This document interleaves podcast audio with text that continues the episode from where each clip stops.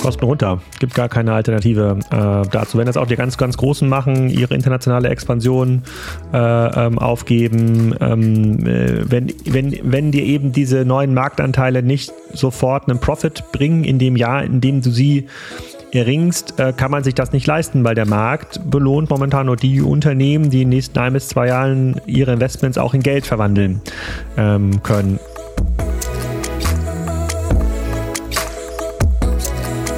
Snoxalting Podcast, das Why Not für dein Business.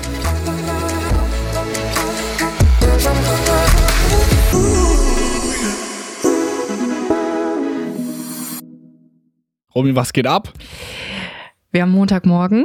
Boah, ich bin noch ein bisschen müde. Ich muss auch gerade mich sehr pushen, aber ähm, was geht? Wir kommen, wir sind von der K5 zurückgekommen am Freitag. Ich war die ganze Woche unterwegs. Ich war äh, bei dem Kunden in Bayern und dann auf der K5 und ich freue mich so richtig auf jetzt mal irgendwie zwei, drei Wochen ohne Feiertag dazwischen, ohne irgendwo unterwegs zu sein, sondern einfach mal irgendwie hier fokussiert im Büro. Hast du ein paar Reisetipps?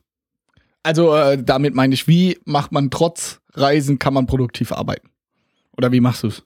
Also ich muss halt sagen, äh, ich stehe halt eigentlich immer früher auf. Also ich mache dann halt irgendwie noch zwei Stunden morgens was, weil abends sich das vorzunehmen funktioniert meistens nicht, weil du irgendwie essen gehst oder sonst irgendwas. Deswegen, ich würde es immer äh, empfehlen, morgens früh aufzustehen und auch wenn es richtig eklig strebermäßig klingt, ich trinke in den Wochen so gut wie nichts, weil ich merke, dass mich das komplett also alkoholmäßig. Alkoholmäßig. So. Kein Wasser. kein Wasser. Einfach, kein Wasser. Einfach nicht trinken. Ähm, also kein Alkohol, weil ich einfach merke, dass mich das äh, komplett raushaut. Äh, ich glaube, das wären so die beiden Sachen. Keine Ahnung. Hast du da einen Tipp? Ich versuche, dass ich mir quasi meine To-Dos so sortiere, dass quasi, wenn ich zum Beispiel Mittwoch, Donnerstag unterwegs bin, dann mache ich dann ähm, Montag, Dienstag große Sachen und alle kleinen Sachen, die ich quasi mit schlechtem Internet mache, lege ich mir dann in Asan in eine Spalte quasi ICE-Reisen und das sind dann so kleine Sachen, die ich erledigen kann. Irgendwie irgendwelche Sachen nachbestellen, meine Nahrungsergänzungsmittel oder keine Ahnung wieso, wo du auch, sag ich mal, mit schlechtem Internet du das irgendwie hinbekommst. Ich habe genau die Spalte, die heißt bei mir Couch.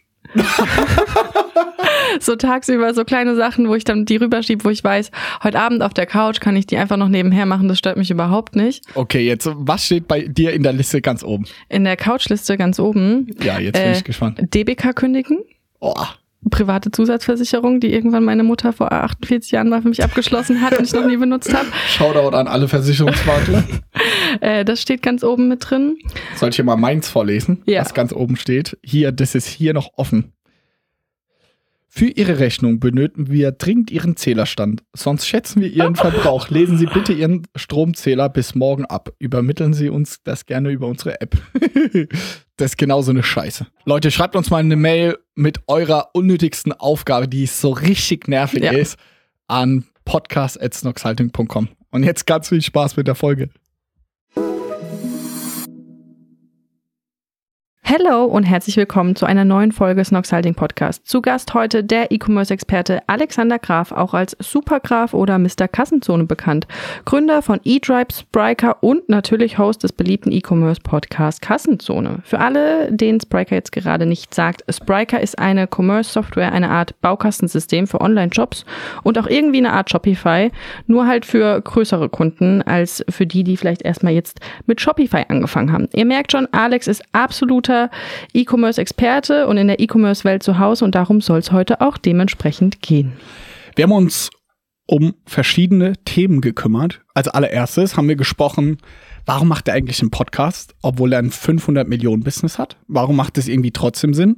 Also das fand ich sehr spannend. Und dann sind wir wirklich Deep Dive in Richtung E-Commerce gegangen. Verschiedene Fragen. Erstmal, wie ist die aktuelle Situation? Wie sieht ihr die Krise? Ist es wirklich eine Krise oder nur heiße Luft?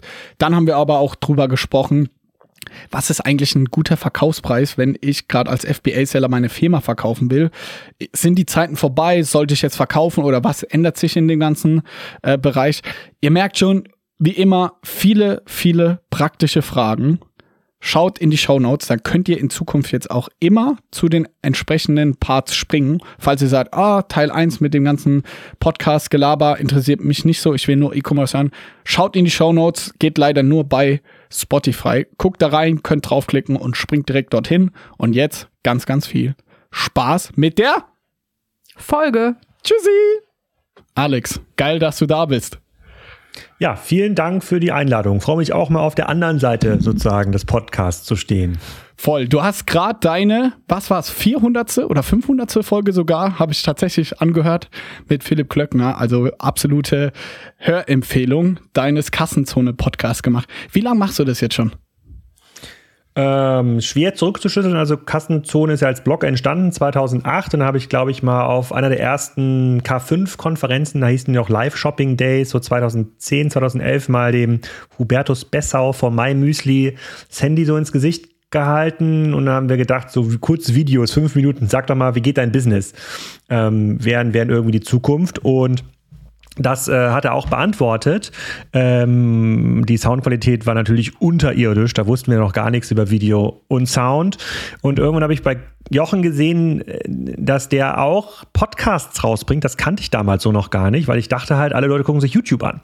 Und habe dann einfach den YouTube Audio-Feed genommen und den als Podcast hochgeladen. Das war so 2013, 2012, 2013, also circa zehn Jahre. Und nebendran sind ja noch ein paar andere Podcast-Formate entstanden, an denen ich beteiligt bin. Es gibt jetzt fast 100 Folgen Commerce Talks schon, also Kassenzone auf Englisch mit Gästen aus aller Welt, aus Dubai, aus Stockholm, aus den USA, aus Mexiko. Und äh, ja, da bin ich schon, äh, da bin ich schon lange dabei. Und mh, mm, dieses Jahr habe ich ja auch im Pip-Podcast erzählt, muss man es mal so ein bisschen anfangen neu zu erfinden. Jetzt macht ja jeder einen Podcast. Man macht ja keine Webseiten mehr, sondern macht ja einen Podcast. Äh, hättet ihr euer Format jetzt vor acht Jahren gestartet, dann wäre das wahrscheinlich so ein Blogformat geworden. Ja, einmal die Woche sozusagen Snock Salting Tipps zum Lesen. Ähm, und äh, ja, jetzt mal schauen, was irgendwie das nächste ist. Ich fühle mich noch ein bisschen zu alt und zu steif für TikTok-Tänze. Aber wer weiß, wer weiß, wo der Markt mich dahin treibt. Was denkst du denn, wo es am ehesten hingeht? Gibt es irgendein Format, wo du denkst, da glaubst du, da hören wir alle in drei Jahren zu oder schauen wir alle wieder zu und hören nicht mehr so viel? Ähm, ich glaube, die Formate teilen sich auf. Es wird immer kleinteiliger, weil das Konsumverhalten so verschieden ist. Grundsätzlich ist ja meine Art zu kommunizieren, zu denken, zu schreiben, zu reden, ist ja, ent äh, entwickelt sich ja diametral von dem weg, wie wir konsumieren. Wir wollen eigentlich immer kürzere Inhalte, sofort zum Punkt, direkt vorspielen. Was ist das nächste Learning? Wie kann ich es umsetzen? Ähm, auf sehr verschiedenen Kanälen möchten wir konsumieren. Ähm, aber ich möchte zeitlose Inhalte erstellen, bei dem man vielleicht auch mal eine Stunde lesen muss oder zumindest mal zehn Minuten lesen muss und auch mal selber nachdenken muss, um sich eine Meinung zu bilden. Ähm, aber ich, ja, ich, ich habe so ein bisschen das Gefühl, um in einem Jahr oder in zwei Jahren noch Aufmerksamkeit für einen Podcast zu erhalten, da muss man so in diese Richtung gehen wie heftig.co. Erinnert ihr euch wahrscheinlich auch noch dran, dieses, äh, dieses Medienmagazin, was dann immer Überschriften hatte wie äh, diese zehn wahnsinnigen Dinge haben mich überrascht, als ich das erste Mal Snox Unterwäsche anprobiert habe. Und ja, damit kann ich mich noch nicht so richtig identifizieren. Wie schaffst du das, sage ich mal, in deinen Arbeitsalltag auch zu integrieren? Wir haben es eben im Intro schon ges gesagt, irgendwie E-Stripes hast du gemacht, Spriker jetzt sein aktuelles Ding, was ja auch mehrere hundert Millionen Euro wert ist. Und auch wir, als wir einen Investor mit reingenommen haben, war immer wieder das Thema, Johannes, du machst ja viel irgendwie auf LinkedIn, viel Podcast etc. Hältest es nicht von deinem, sage ich mal, eigentlicher Arbeit ab? Und dann habe ich immer argumentiert, hey, das ist, um MitarbeiterInnen für unser Unternehmen zu gewinnen, sage ich mal, um gewisse Chancen zu bekommen, ist es einfach super wichtig. Man kann das nicht so schwarz-weiß denken. Wie ist das bei dir? Ist das auch immer wieder bei den Finanzierungsrunden ein Thema gewesen oder machst du es jetzt schon so lange, dass die das alles so sehen und wie schaffst du das zu integrieren bei dir auch im Daily Doing? Nee, unsere Investoren verstehen das schon ziemlich gut. Wir leben in einer Aufmerksamkeitsökonomie. Es wird nicht das beste Produkt gekauft oder die beste Software, die beste Unterhose, sondern die Unterhose, die es in unserem Aufmerksamkeitsfunnel auf Platz 1 schafft. Bei dir ist das vielleicht Amazon, bei uns ist das ähm, Konsumzeit für unsere Kunden. Also wie oft beschäftigen sie sich mit Spriker, wie, wie oft beschäftigen sie sich vielleicht mit mir, so als Markenbotschafter von von Spriker. Ich glaube, die Unternehmen, die das nicht machen und die, es gibt keine anderen Commerce-Anbieter, der natürlich jetzt so intensiv kommuniziert, die überlegen sich, wie können sie das kopieren. Ähm, einige probieren das auch, haben dann aber nicht das Durchhaltevermögen oder ihnen fehlt auch ein bisschen die Kreativität oder die, oder die haben es halt nicht so mit Moderieren. Es kann jetzt ja nicht jeder so eine Rampensau sein wie du oder ich äh, oder wie, wie ihr oder ich. Da gehört ja auch ein bisschen äh, so ein bisschen äh, äh, was, da, was dazu, wenn man das muss man ja auch wollen. Und ähm, deshalb ist da 1 plus 1 eher 3 beziehungsweise 5. Es wird immer wichtiger, seine Botschaft, seine Markenbotschaft in allen relevanten Kanälen auch zu teilen, damit in dem Moment, wenn eine Kaufentscheidung entsteht, die ist natürlich im Softwarebereich viel komplexer als vielleicht für eine Unterhose. Jemand denkt so, ah, den Johannes, den habe ich auf der K5 gesehen. Das war eigentlich ganz witzig, was der gesagt hat. Dann, dann klicke ich jetzt mal ähm, die, äh, in den Shop, bei der, weil der ist ja irgendwie 60% Direct-to-Consumer und das muss ja irgendwie geiler sein. So, das sind so ganz, ganz viele kleine Dinge, die das beeinflussen und ähm, den meisten fehlt halt durch, Durchhaltevermögen. Die sagen halt, ich probiere das mal ein halbes Jahr, aber in unserer Zeit, wo ja jeder in dieser Aufmerksamkeitsökonomie um Aufmerksamkeit buhlt, muss man zwei, drei, vier Jahre Durchhaltevermögen beweisen und dann das geht natürlich nur mit Dingen, auf die man Bock hat. Ihr könntet jetzt diesen Podcast nicht machen, wenn sich das jetzt wie total doll Arbeit anfühlt und ihr tagelang vorrecherchiert, immer Routinen habt. Was fragen wir denn jetzt den Alex? Was das fragen wir ihn, wenn er auf eine bestimmte Frage sagt, nee, möchte ich nicht beantworten. Wie machen wir die Syndication-Strategie? Wer schreibt jetzt hier die Zusammenfassung? Hey, wir brauchen jemanden, der innerhalb von drei Sekunden auf Instagram-Kommentare ähm, reagiert. Wenn man das so angeht und einige Verlage gehen das so an, dann ist, dann ist man recht schnell ausgebrannt. Und ich konnte es ja,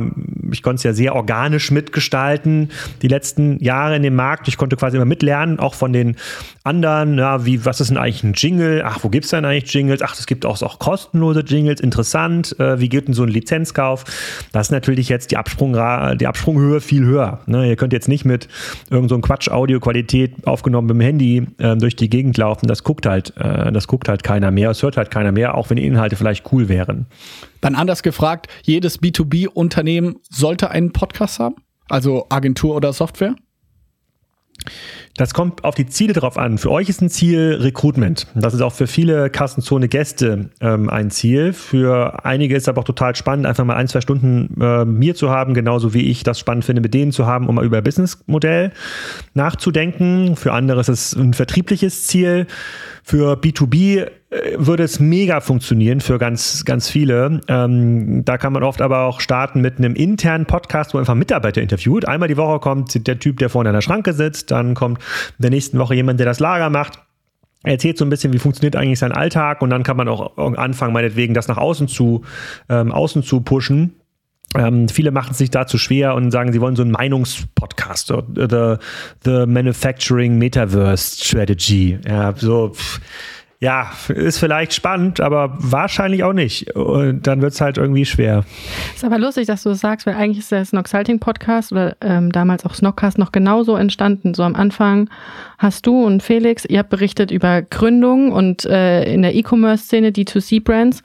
Und dann ging es auch genau darin über, dass jeder Mitarbeiter mal erzählt hat, was er macht er eigentlich, was sind die einzelnen Herausforderungen. Und so wie es heute ist, ist es ja auch noch nicht so lange. Also das war auch, also hat sich auch viel gewechselt über die Jahre. Ja, und für uns ist tatsächlich, deswegen heißt er ja inzwischen so wie unsere Beratungsfirma heißt, ein super Lead-Treiber. Das kann man nicht anders sagen. Also natürlich, das äh, ist bestimmt bei Spriker auch sehr ähnlich. Ist also das ist bei in unserem Business noch ein bisschen schwieriger einzuschätzen, weil so ein Spriker-Kunde, da ist nicht die Absprunghöhe so 100, 200 Millionen Euro Umsatz, wo es ähm, spannend wird. Da entscheiden irgendwie zehn Leute, manchmal 20 Leute über, äh, über, über den Kauf oder Nichtkauf einer Software und wie man davon wann beeinflusst, ob das jetzt auf einer Konferenz war, ob der ein White Paper runtergeladen hat, ob er sich auf der Webseite was angeschaut hat, ob ihm ein Bekannter das empfohlen hat, das lässt sich eigentlich nicht so, ähm, das lässt sich eigentlich nicht so genau ähm, äh, messen in einer Welt, wo diese Projekte natürlich kleiner sind, also du würdest ja einen Beratungsauftrag wahrscheinlich annehmen für 20.000 Euro, 10 Tage, 5 Tage, was auch immer. Und jetzt das Thema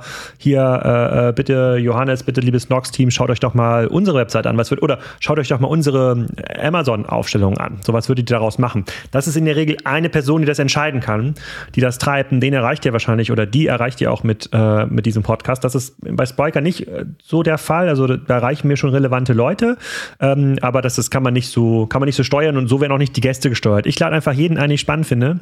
Da schicke ich dann äh, unserer PR-Agentur irgendwie einen Screenshot aus einem Manager-Magazin oder aus irgendwie das Business Insider, aus irgendwas anderem, wo ich sage, hey, das würde ich auch mal eine Stunde gerne beleuchten. Klappt nicht bei allen, aber bei ganz, ganz vielen äh, ähm, klappt das. Und ja, die Überlappung zu Spriker-Kunden ist sicherlich geringer als 10 Prozent. Äh, ähm, und ich habe das heute auch im Podcast gesagt. Wir haben sehr viel gelacht. Ich habe heute äh, mit den, mit den Kroschke-Brüdern, das sind die Marktführer in Deutschland für Autokennzeichen. Das, das heißt, fast jeder Kiosk, wo du so ein Autokennzeichen prägst, gehört äh, der Firma. Haben wir viel, viel gesprochen und viel gelacht und am Ende auch gesagt, naja, ob das jetzt hier jemand interessiert hat.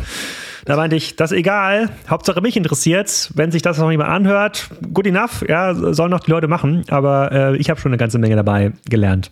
Mhm. Unsere Hörerinnen sind ja äh, meistens, im Moment würde ich mal auch sagen, Kunde von Shopify, fangen ja auch oft äh, sehr viel kleiner an als D2C-Brand. Wann mhm. sollte man zu euch wechseln? Wenn E-Commerce Teil des USPs wird wenn man sagt, ich unterscheide mich in der Art, wie ich verkaufe, nicht nur noch darüber, was ich verkaufe. So wie ich verkaufe, das beginnt ähm, dann an, wenn man anfängt, so ein Wholesale B2B-Geschäft zu betreiben. Ja, wie schnell kann ich irgendwie Orders von Läden fulfillen? Wie, wie gut kann ich das vielleicht prognostizieren? Wie individuell schaffe ich es vielleicht, äh, Club-Members, die Snox Club-Members zu bedienen mit Angeboten, individuellen Vouchers? Das ist ja, was du mit einem Magento oder Shopify heute eigentlich fast gar nicht hinbekommst. Ja, ich möchte eigentlich nur Vouchers an die Kunden, die mehr als äh, 1000 Euro geordert haben im letzten Jahr. Die bekommen zu Weihnachten sozusagen eine Unterhose mit ihrem Namen äh, drauf, darauf 10 Prozent. Der Gutschein ist nur 12 Tage Tage gültig, bekommt eine automatisierte Reminder-E-Mail. Solche, das sind so, das sind sehr, sehr komplexe Workflows, die man dafür braucht. Damit ist es halt spannend, mit, ähm, mit Spriker ähm, zu arbeiten. Wir sind in der Regel nicht so vertreten in der Lifestyle-Kategorie. Das ist nicht unsere Kernkompetenz, äh, Kern, Kernkategorie ist tatsächlich mehr B2B und Marktplätze bauen. Also wenn es halt super, super komplex äh, ähm, wird, aber die Entscheidung steht immer dann an, wenn man halt mit der bestehenden Software eben nicht mehr die Dinge machen kann, von dem man glaubt, dass sie das Business voranbringen. Und ähm, ich glaube, da seid ihr noch gar nicht. Äh, das, das, das kann auch mehrere hundert Millionen sein, die man dann mit einem ähm, Shopify oder mit einem E-Pages oder mit Volusion oder mit anderen ähm, Shops tatsächlich äh, macht. Wenn es nur darum geht, einen Shop live zu stellen, auf dem die Produkte sind, auf den Kunden ordern und die Standardzahlungsmethoden hat, dann kann das immer noch, äh, kann es immer noch reichen. Wenn es halt sophisticated wird, also weg vom Standard geht, dann wird Spriker spannend. Shopify oder WooCommerce, wenn man 1, 2, 3, 4, 5 Millionen E-Commerce-Shop macht? Äh, ich sag mal, die, äh, die Adaptionsrate von äh, Shopify sucht ja seinesgleichen. Das hat natürlich auch einen Grund, weil das Ökosystem sehr groß ist. Ähm, wir sind da mittlerweile leider auch wieder in eine Situation gekommen wie früher bei Magento. Die Leute, die ja 2006, 2007, 2008 schon Shops gebaut haben, die haben ja, äh, haben ja in der Regel mit Magento angefangen. Da gab es ja auch so ein App-Ökosystem, da konnte man sich irgendwie Plugins kaufen, ähm, die dann aber irgendwie gefühlt nach drei Wochen nicht mehr funktioniert äh, haben und die hat keiner mehr abgedatet. Mittlerweile ist das Ökosystem bei Shopify auch so groß, dass das oft nicht mehr geht. Ähm, und das liegt natürlich daran, dass wenn so eine Schnittstelle funktionieren soll, dann braucht man auch jemanden, der die bedient und der die auch updatet und der auch immer schaut, dass das in den verschiedenen Ländern, wo man die verkauft, äh, getestet wird. Das geht eigentlich nur für größere Anbieter. Dann kostet so eine Schnittstelle auch entsprechend Geld. Die Kunden von Shopify wollen aber kein Geld zahlen. So, und das führt quasi zu diesem Mismatch, dass man ein großes Angebot hat, davon funktioniert aber die Hälfte nicht. Oder viel, viel mehr als die Hälfte funktioniert. Also ähm, trotzdem muss man sich so Bitte? Trotzdem? Ja, ich würde schon, würd schon sagen, für die meisten ist das wahrscheinlich das Ökosystem ähm, der Wahl. Für viele im Dachraum kann Jimdo zum Beispiel viel attraktiver äh, ähm, sein. Ähm, das ist ja auch nicht so, und ich glaube, das wird auch im Markt ein bisschen falsch aufgezeichnet. Es ist eben nicht so, dass ich mich ohne Ahnung hinsetzen kann, ich mache mal schnell einen Shopify-Shop oder einen Jimdo-Shop. Ich muss mich mit diesen Sachen, das ist ein Vollzeitjob, ich muss mich mit diesen Sachen beschäftigen. Ich kann als Elektriker nicht nebenbei noch irgendwie äh, Lichterketten verkaufen in einem Shopify-Shop und das gut machen. Es geht einfach nicht. Es ist einfach eine fucking komplizierte Industrie, in der wir äh, ähm, sind. Ähm, und da muss man sich drum kümmern, man muss das updaten und das ist ein Fulltime-Thema. Und wenn ich viele dieser sozusagen Fulltime-To-Dos in einem Ökosystem ähm, ableisten kann, was eben nicht so Content-getrieben ist, WooCommerce kommt ja mit dem Anspruch, viel mehr Content, so Content-Commerce, ähm, dann ist wahrscheinlich Shopify schon eine coole, eine, eine, eine coole Lösung. Du als E-Commerce-Experte bist heute bei uns im Podcast zu Gast und ich glaube, da müssen wir eine Frage auf jeden Fall stellen, weil auch auf der K5, wir haben es jetzt schon öfter angesprochen, K5 für alle, denen es jetzt noch nichts gesagt hat, war eine Konferenz, die zum zehnten Mal stattgefunden hat. Letzte Woche in Berlin, große E-Commerce-Messe und Konferenz. Ähm, dort war die Stimmung eher ein bisschen gedrückt, fand ich. Ähm, ich glaube auch zu Recht. Und eigentlich kam in jedem großen Talk kam die aktuelle E-Commerce-Krise auf. Wie ist denn deine Meinung dazu? Du warst ja da letzte Woche sehr als Moderator eingebunden und auch eher ein bisschen neutral natürlich in der Position, aber wie ist denn deine Meinung dazu? Ja, wenn Energiepreise steigen und ich jeden Monat 100 Euro mehr für Tanken ausgeben muss und vielleicht 300 Euro mehr für Gas Ende des Jahres und ich irgendwie die letzten Ersparnisse jetzt zusammenkratze, um doch nochmal nach Malle zu fliegen, weil es im Oktober wahrscheinlich nicht mehr geht, weil es dann so teuer ist. Ich meine jetzt Hamburg, äh, Frankfurt, Lufthansa-Flug kostet jetzt schon 1000, 1000 Euro. Ähm, dann ist ja klar, dass die Leute ein bisschen weniger Geld haben, um sich nochmal eine Bluetooth-Box zu kaufen o oder vielleicht gute Unterhosen. Wobei ich hoffe, dass euer Geschäft ein bisschen krisensicherer ähm, ist. Das hoffe ich für die Hygiene für, für, für, und für die, Geruchs, für die Geruchs, Geruchssituation für alle von uns. Aber dass da weniger Geld über ist für die Sachen, die man vielleicht auch gar nicht so oft braucht, sozusagen für Luxusausgaben, ist ja erstmal nachvollziehbar. Woher soll das Geld auch kommen? Also es ist, äh, das ist nun mal so. Ein großer Teil der B2C-Märkte äh, sind natürlich getrieben von kon sozusagen vermeidbaren Konsumausgaben. Jetzt haben wir natürlich so einen Reisepeak. Jeder will es nochmal machen und Leute sind auch bereit, mal 5000 Euro für eine Reise auszugeben, für die sie als Familie vielleicht 2000 Euro ausgegeben haben bisher. So, die 3000 Euro fehlen jetzt. Äh, das Auto ist deutlich teurer geworden. Ähm, der, die Solaranlage ist noch nicht installiert. Ich glaube, da sind wir noch lange nicht im Peak angekommen. Also, weil diese hohen Gaspreise haben sie ja noch gar nicht durchgedrückt aus dem Markt. Die Rechnungen kommen ja noch. Sozusagen das Geld wird den Leuten dann auch noch, das Geld wird den Leuten auch noch fehlen. Ähm, auch in Commodities wie äh, Rolex-Uhren hat sich das ja auch ähm, ausgedrückt, äh, sozusagen in niedrigeren ähm, Preisen. Also da wären wir, da haben wir, glaube ich, noch nicht mal die Spitze der Krise gesehen oder die Spitze dieser Konsumflaute. Dinge, die die Menschen brauchen, Energie, äh, Infrastruktur, äh, Bahnschienen müssen weiter verlegt werden. Das wird auch gekauft. Und die Leute geben auch, glaube ich, ihr verfügbares Einkommen weiterhin aus. Müssen sie auch. Nur konzentriert sich das jetzt äh, eben auf, äh, auf mehr notwendigere Dinge und nicht so sehr auf die ähm, ja, vermeidbaren Dinge. Wie verhalte ich mich jetzt als sage ich mal, kleine Händler. Wir bei uns, die ZuhörerInnen sind so um die 5 Millionen plus minus. Und bei uns bei Snox, wir sind auch viel in der Diskussion. Sollten wir jetzt trotzdem, sage ich mal, relativ aggressiv skalieren, um jetzt aktuell viele Marktanteile zu gewinnen, um günstig Neukunden einzukaufen, weil in den nächsten zwei, drei, vier Jahren re relativiert sich das? Oder sollte ich jetzt, ähm, sage ich mal, sehr krass mit den Kosten runterfahren? Äh, wie würdest du als kleiner Händler jetzt die aktuelle Taktik oder vielleicht sogar Strategie wählen?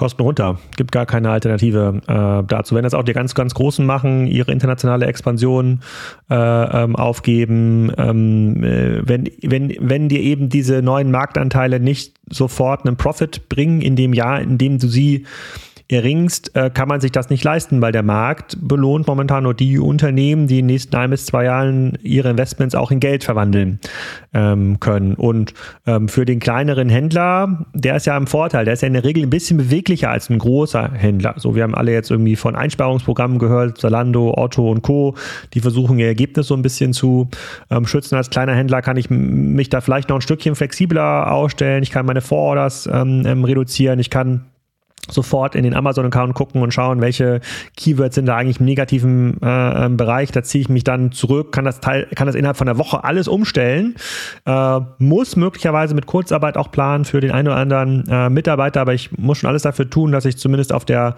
äh, dass, dass diese äh, Topline-Entwicklung, die sich ja wahrscheinlich maximal seitwärts zeigt, vielleicht sogar ein bisschen nach unten geht, die muss ich aus der, auf der Bottomline, also auf der Kostenseite mitgehen. Anders, äh, alles andere wäre sozusagen eine, eine Selbstlüge aus meiner, ähm, aus meiner Sicht. Es gibt natürlich Sortimente, die, glaube ich, schneller wieder nach oben kommen. Momentan ist ja so, dass die Leute ihr Reisebudget wirklich massiv zusammenkratzen und da alle anderen Bereiche drunter leiden, unter anderem auch das Thema Baumarkt. Ähm, aber das kommt, glaube ich, dann, das kommt schon wieder. Ne? Solche Bereiche, wo dann Leute mit ihrer, mit ihrer, mit ihren eigenen Händen dann Dinge bauen, machen können, sich im Zweifel auch den Kamin dann selber mauern müssen, weil es eben gar keine Handwerker gibt, die das noch machen. Oder keine Kamine mehr, wie ich gestern erfahren habe vom Kaminbauer meiner Wahl, äh, weil ich hatte, äh, wir wollten uns noch so einen Pelletofen, ich wollte einen alten Kamin austauschen gegen so einen Pelletofen, aber da meint er, ja, du, die Angst vom Russen ist gerade so groß, das ist anderthalb Jahre alles ausverkauft.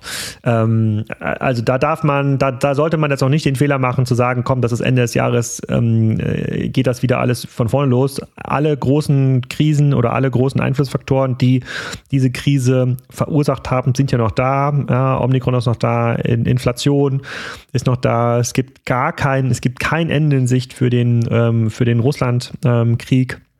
Er kann sich auch noch ausbreiten. Ähm, wir haben noch nicht eingepreist äh, die Klimakrise. Ja, sozusagen, wir, wir sehen jetzt ja schon in vielen Teilen der Welt, ähm, dass äh, das Land, Landstriche unbewohnbar werden. Das heißt, die 100 Millionen Flüchtlinge, von denen wir jetzt reden, dann werden, wir in äh, fünf bis zehn Jahren sagen, oh, das waren noch gute Zeiten, also in Anführungsstrichen gute Zeiten. Das wird, mehrere hundert Millionen sein in den nächsten Jahren. Das ist noch gar nicht eingepreist. Also würde ich mich schon ähm, bemühen, die Kosten im Griff zu behalten. Mhm. Wenn man mal so ein bisschen noch eine andere Seite nochmal mit reinholt, ähm, Flo Heinemann, der ja auch Stammgast bei dir im Podcast ist, hat letzte Woche auf der Bühne gesagt, nachdem du gefragt hattest, ähm, in welche Aktien er jetzt noch investieren würde, dass er weiterhin voll auf Tech gehen würde. Wenn es darum geht, jetzt ein langfristiges Investment zu sehen, ohne dass wir hier natürlich über Anlageberatung mhm. sprechen. Würdest du dem zustimmen oder sagst du, das ist gerade zu heikel? Florian hat ja vor allem auch gesagt, man muss sich auf die Dinge konzentrieren, von denen man Ahnung hat. Jetzt nicht irgendwie mit crazy Sachen anfangen, wie mit Forex-Trading oder versuchen, seine Verluste über irgendein anderes Ponzi-Scheme auszugleichen. Ähm, Tech ist aktuell in, in vielen Bereichen ähm, immer noch sehr, sehr hoch bewertet. Ja, guck dir mal Microsoft, Apple und Co. an. Also die Multiples sind noch sehr, sehr, äh, ähm, sehr, sehr hoch. Auf der anderen Seite ist natürlich überhaupt nicht nachvollziehbar, dass Unternehmen wie eine About You, Zalando, ASOS bewertet werden wie ein Galeria Kaufhof. Ähm, ist ja klar, dass diese Bereiche auch in Zukunft noch, ähm, ähm, noch wachsen. Jetzt gibt es zwar so einen Run zurück gerade in die Shops, aber auch der wird sich, äh, wird sich wieder, wird sich widerlegen. Dann werden wir halt Wachstumsraten 10 bis 30 Prozent sehen, in, äh, ähm, auch wieder im, im, im E-Com-Bereich und auch im, auch im Tech-Bereich. Und ähm, die Digitalisierung hat ja nicht aufgehört. Und dort sehen wir gerade so eine Bewertungsnormalisierung ähm, und auch vielleicht eine Wachstumspause bei dem einen oder anderen, aber grundsätzlich ist das immer noch auf einem sehr, sehr attraktiven Niveau und viele, viele Unternehmen sind jetzt unter Einstandpreisen äh, ihrer, ihrer, ihres Börsengangs vor sechs, sieben, teilweise zehn Jahren gegangen. Das macht natürlich inhaltlich jetzt nicht so viel, äh, so viel Sinn. Und ähm, wenn man jetzt nicht im Tech überexponiert ist, kann das durchaus Sinn machen, sich dort zu, äh, zu, zu hebeln. Ich zum Beispiel habe wenig Tech-Investments, weil ich natürlich mit E-Tribes und Spriker ja total profitiere von der Tech-Entwicklung. So, wenn ich jetzt noch irgendwie äh, krasse Produkte kaufen würde, Hebelprodukte, Derivate im, im, im Tech-Bereich, dann ähm, würde ich ja alle Learnings, die mir mein Finanzprofessor erzählt hat, missachten. Das meine ich natürlich nicht. Glaubst du, es wäre sinnvoll, jetzt äh, wieder hier kostenlose Beratung für Snox mitnehmen? Wir haben ja einen Investor mit dazugenommen und ich sag mal, unsere Kriegskasse ist gut gefüllt. Glaubst du, es wäre sinnvoll für solche mittelgroßen Händler oder D2C-Companies, wie wir es sind, jetzt reinzugehen zum Beispiel und andere Amazon-Player etc. aufzukaufen, weil man die jetzt gerade, sage ich mal, sehr günstig, weil diese Blase in diesem Bereich gefühlt, sage ich mal, jetzt gerade am Platzen ist, sage ich mal, dort gibt's ja auch krasse Konsolidierung ähm, aufzukaufen? Glaubst du, das wäre, weil die Bewertungen jetzt runtergehen, macht das Sinn, weil auf eine Perspektive von zwei, drei, vier Jahren wird es auf jeden Fall wieder einen gewissen Rebound oder sage ich mal eine Fort Weiterbewegung der Offline-to-Online-Shift kommen? Ich glaube, Snox sollte er Falke kaufen und nicht Amazon-Händler. Ähm, und Amazon-Händler sind ja noch nicht billiger geworden. Das hat ja auch der Christian Salzer von der äh, Berlin Brands Group erzählt in dem Beitrag nach eurem Slot auf der K5. Äh, weil ähm, das sind ja in der Regel Leute, die haben vor einem Jahr vielleicht gelernt, dass ihr Business eine Million wert ist. Ja, gab es vielleicht einen, der gesagt hat, hey Jochen, dein Business würde ich vielleicht für eine Million kaufen. Äh, hast du Bock drauf? Dann hat er gesagt, nein gesagt. Jetzt kommt gerade keiner mehr zu ihm, der sagt eine Million Millionen, aber er diesen Wert im Kopf. Ne? Und bis sich das wieder angleicht an einen fairen Wert für den Jochen, der vielleicht jetzt bei 250.000 liegt, äh, dauert es halt irgendwie noch ein Jahr. Ähm, so und ähm, dadurch, dass die, die professionellen Aufkäufer, ähm, Sratio und Co. ja auch noch nicht bewiesen, bewiesen haben, dass das Geschäft so überskalierbar ist in die verschiedenen Marktplätze hinein, fände ich das jetzt nicht so ein super smart Move. Wenn man, wenn man das Cash hat und gegebenenfalls profitable Unternehmen dazu kaufen kann, äh, wo dann wirklich 1 plus 1 gleich 3 äh, wird, ist das schon eine sehr, sehr coole und gute Ausgangslage.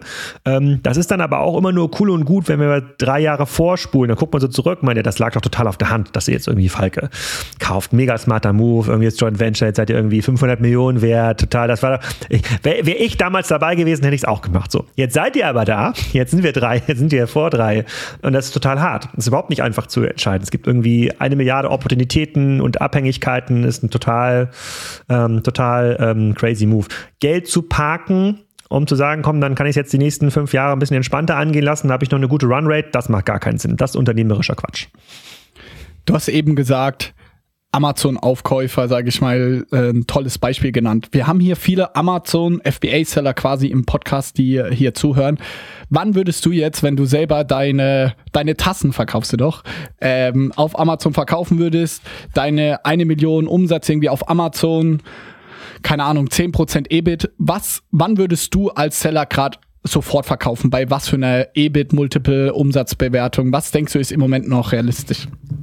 Also wäre Tassenzone.com ein Spreadshirt-Shop, wäre der auf Amazon und wäre der wirklich erfolgreich, ist er leider nicht. Es kommen ungefähr zwei Tassen pro Monat dabei rum.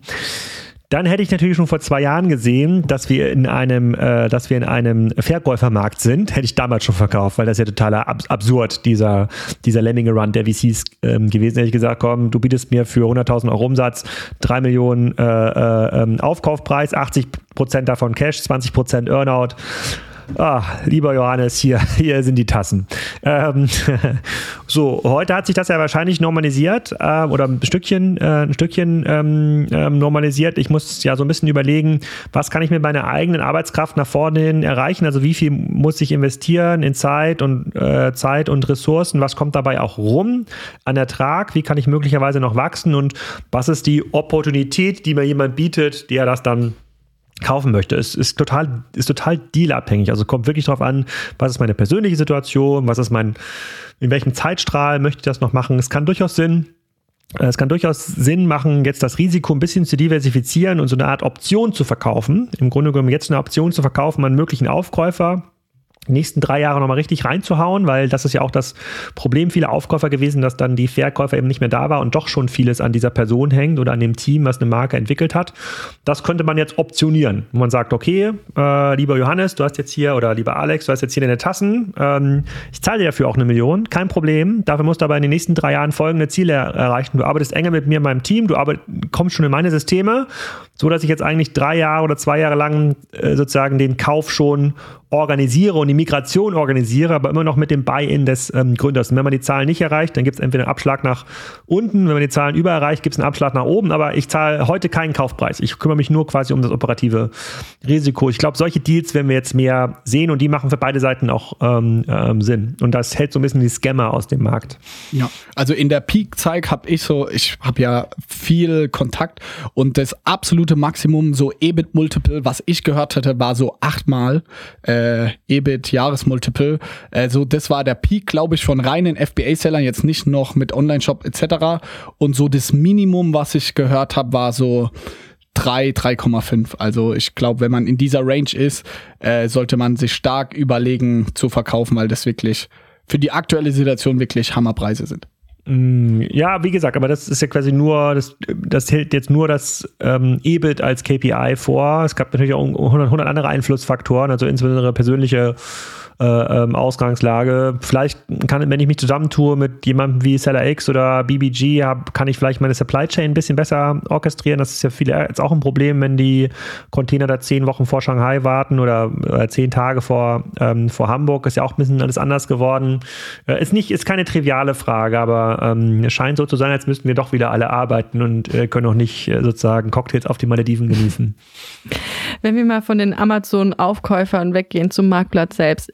In den letzten Jahren haben sich ja super viele Marktplätze geöffnet oder wie, wie Amazon, äh, wie Otto, About You, Zalando, die es als Marktplatz geöffnet haben für andere Verkäufer.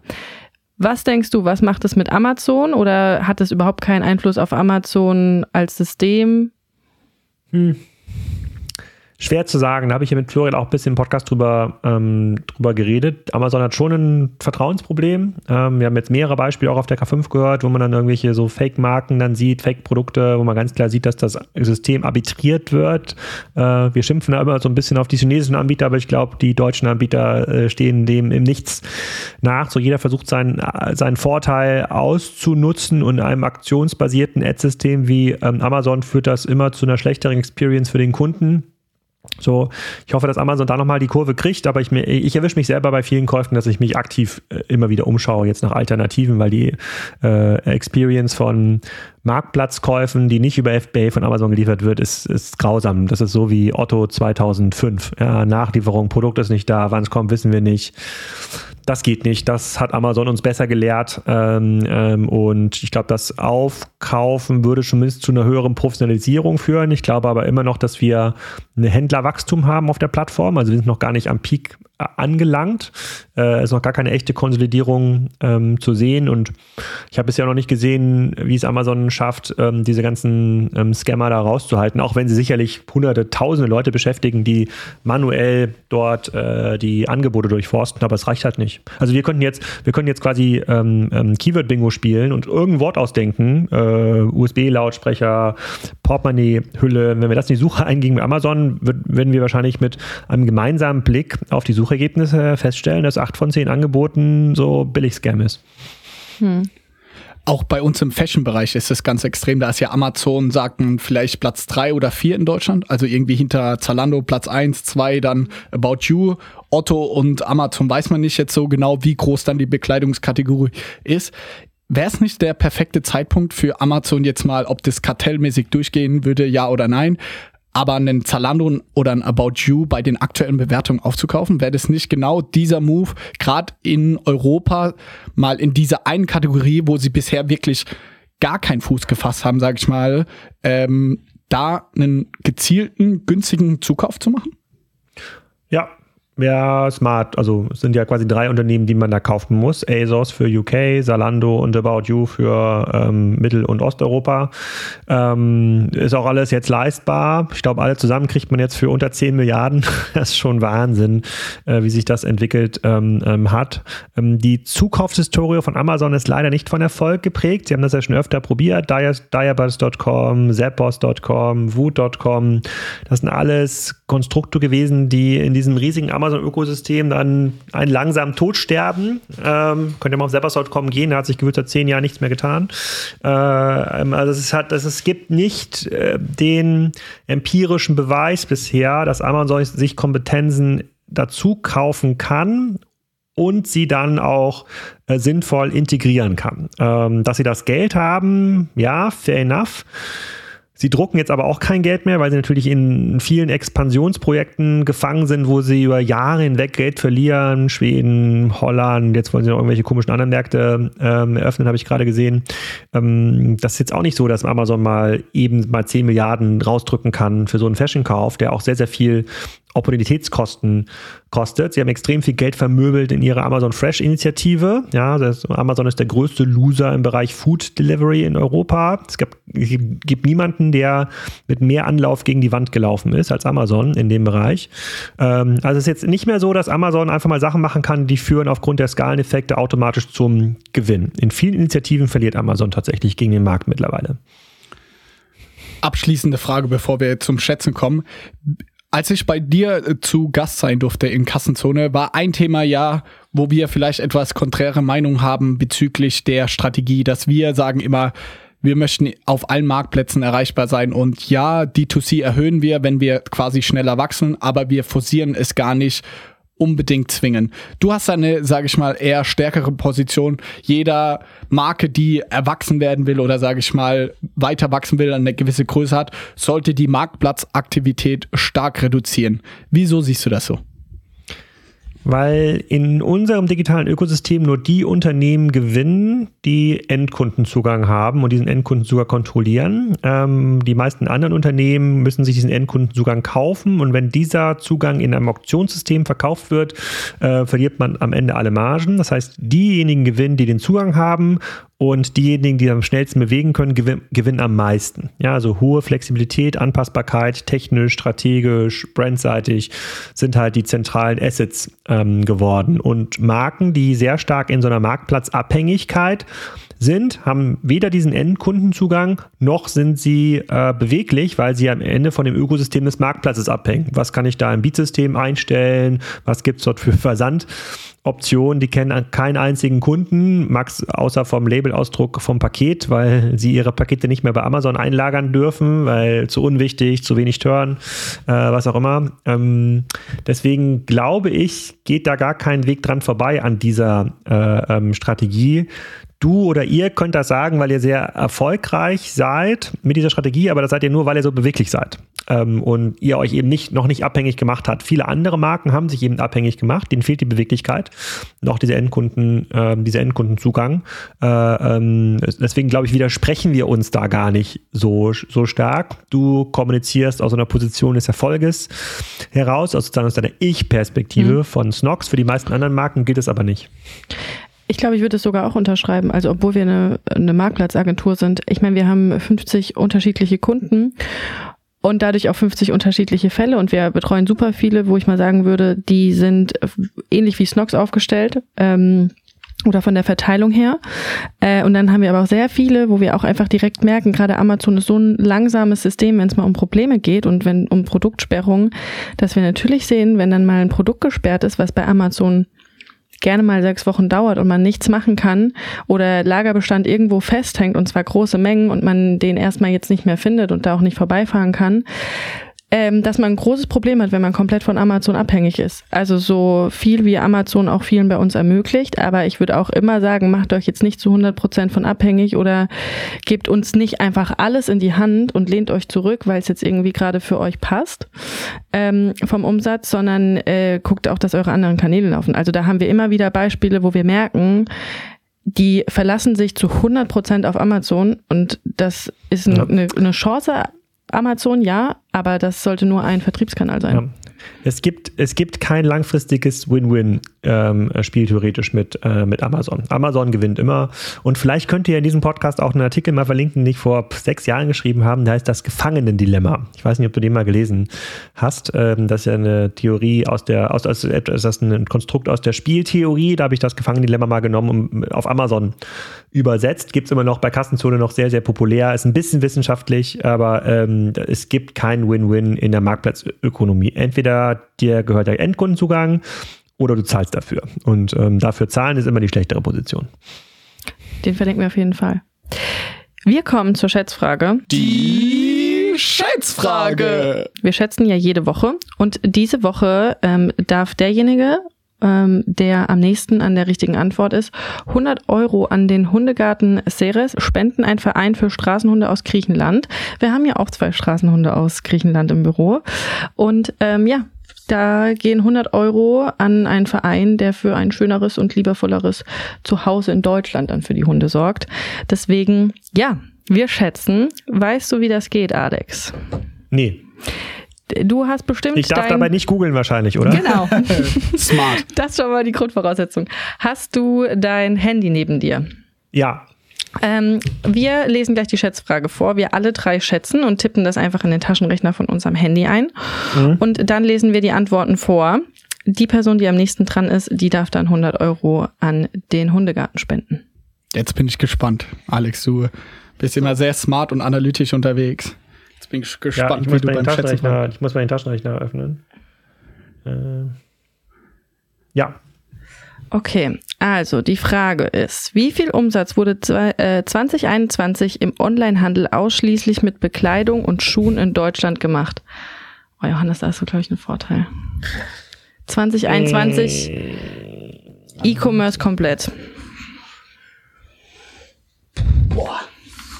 Das, äh, Letztes Mal hatten Ja. wir den, äh, Tonis. genau, Tonis, da war es mit Technik. Und da war Spielzeug und als kleiner Tipp, da waren es, glaube ich, 2,8 Milliarden Ja, online im Spielzeugwarenhandel. okay. Oh, Alex, da bist du nah dran, sage ich. ich habe auf jeden Fall eine Zahl. Hm. Da bin ich mal gespannt, wie. Ah, obwohl, oh, ist viel höher. Der GMV von Zalando habe ich gerade im Kopf, okay. Okay. Da kleiner Hinweis, der GMV von Zalando ist international. Wir reden über Deutsch, oder? Ja, ja. Okay. Aber trotzdem, weil die Zahl, die ich hatte, war geringer als der GMV. Das kann dann wohl nicht sein. Okay, ich fange einfach mal an, oder? Ja. Also ich habe 20 Milliarden. Okay. Alex? Äh, 9,2. 9,2. Ich habe 11. 11, okay. Und GMV von Zalando ist so 7,5 hatte ich im Kopf, oder? Nee, das ist mehr. Ich glaube, das ist mehr. Jetzt schon. Aber egal. Äh, wir, wir gucken mal, was rauskommt. Wow. Ich darf schon wieder. 2021 wurden im Onlinehandel mit Bekleidung und Schuhen insgesamt rund 24,7 Milliarden Euro Umsatz in Deutschland umgesetzt. Wow. Krass. Zehnmal so groß wie Spielwaren. Hätte ich nicht gedacht. Hm, das glaube ich nicht.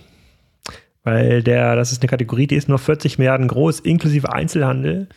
Ähm, Da wäre die 80 Online-Penetration Milliarden ja krass hoch. Die On ja, aber nur 30 Prozent. Äh, nicht, nicht, äh, nicht irgendwie 60 Prozent. Okay, wir reichen das gut. nach. Wir gucken aber das ich habe ich, äh, vielleicht auch 80 Milliarden. Davon wäre das dann irgendwie 25 Prozent, wäre näher dran an 20. Aber gut, vielleicht. Ja, hm. Ja. Ja. Wir als Marke, Alex, stehen für Why Not. Einfach mal machen. Wir versuchen natürlich hier neben Amazon Seller zu sein, natürlich auch unsere Marke aufzubauen. Und da ist unser Slogan Why Not. Einfach verrückte Sachen machen, einfach mal ausprobieren. Hast du vielleicht spontan einen Why Not Moment im Kopf, wo du vielleicht beruflich, aber auch privat, was dir einfällt, gedacht hast, Why Not? Wo man vielleicht gar nicht gedacht hätte, dass das jemals funktioniert, aber du trotzdem durchgezogen hast. Äh, ach so, so rum. Ich hätte ja sonst, sonst hätte ich von meinen erfolglosen Instagram-Stories erzählt. ähm, Du kannst auch ein Fuck-up erzählen, was nicht funktioniert hat. hm, why not? Hm, fragt ihr das alle? Können Ja. sich die Leute vorher vorbereiten? Echt? Ah, da hätte ich mich ein bisschen besser, äh, ein bisschen, bess, bisschen besser vor, äh, äh, vor, vorbereiten. Äh, Hattest du äh, vielleicht irgendeinen Marketing-Stunt mal bei Spriker? Nee, ich glaube, Why Not ist Why Not einen Podcast starten, weil Leute fühlen sich in der Regel ähm, gewertschätzt, wenn sie eingeladen werden für so ein ähm, Gespräch. Kann, kann wirklich jeder machen. Und wenn man ein bisschen Ahnung von seiner Branche und seiner Kategorie hat, macht das wirklich für jeden Sinn. Hat sich für Kassenzone auch gelohnt, muss ich dazu sagen. Eine andere Frage, die wir auch jedem Gast stellen, ist, welche deiner Charaktereigenschaften hat dich dahin gebracht, wo du heute stehst? Und du darfst auch wirklich nur eine nennen. Gelassenheit. Geil. Hatten wir auch noch nie. Alex, vielen Dank, dass du da warst. Hat viel Spaß gemacht. Jetzt warst du mal hier zu Gast. Das nächste Mal sehen wir uns auf irgendeiner Bühne der Welt oder in einem anderen Gespräch. Vielen Dank für deine Expertise, deine kritische Meinung. Wir haben viel von dir lernen können. Dankeschön. Vielen Dank an euch. Tschüss. Tschüss. Tschüss. Also ein Learning für mich aus der Podcast-Folge mit Alex Graf war jetzt auf jeden Fall, dass jedes B2B-Business eigentlich einen Podcast haben sollte, auch für den eigenen Vertrieb. Hat er ja auch so ähnlich gemacht mit Kassenzone und das Ganze für Spriker. Und ich muss auch sagen, dass das mich nochmal so ein bisschen motiviert hat, dass wir hier auch einfach dranbleiben müssen, auch wenn es sowieso natürlich Spaß macht. Aber sowas dann nochmal zu hören von jemandem, der das jahrelang macht, muss ich sagen, gibt einem nochmal ein bisschen Motivation. Wenn auch ihr Händler seid, dann macht doch einen Post auf LinkedIn mit einem Tipp, wie man trotz der E-Commerce-Krise profitabel sein kann und auch bleiben kann. Darüber haben wir ja viel gesprochen und markiert auch gerne Johannes und mich und wir kommentieren, versprochen. Und wenn ihr mich verlinkt, kriegt ihr echt immer zusätzlichen Boost in der Reichweite. Also das pusht auf jeden Fall. Nächsten Montag wird Romy in unserem Podcast die wichtigsten Punkte aus ihrem Vortrag bei der K5 zum Thema Es ist egal, was du verkaufst, Hauptsache du verkaufst es auf Amazon. Ist eine geile Podcast-Folge geworden. Viele gute Learnings, krass praktisch. Wir sprechen mal wieder Deep Dive über Amazon. Wenn ihr also nicht dabei sein Content auf der K5, dann solltet ihr euch die kommende Folge unbedingt anhören. Wir freuen uns auf euch und jetzt eine geile Woche. Snoxhalting Podcast. Das Why Not für dein Business. Jeden Montag, überall, wo es Podcasts gibt. Abonniert am besten jetzt den Kanal, damit ihr keine Folge mehr verpasst und lasst uns auch eine Bewertung da. Wir freuen uns.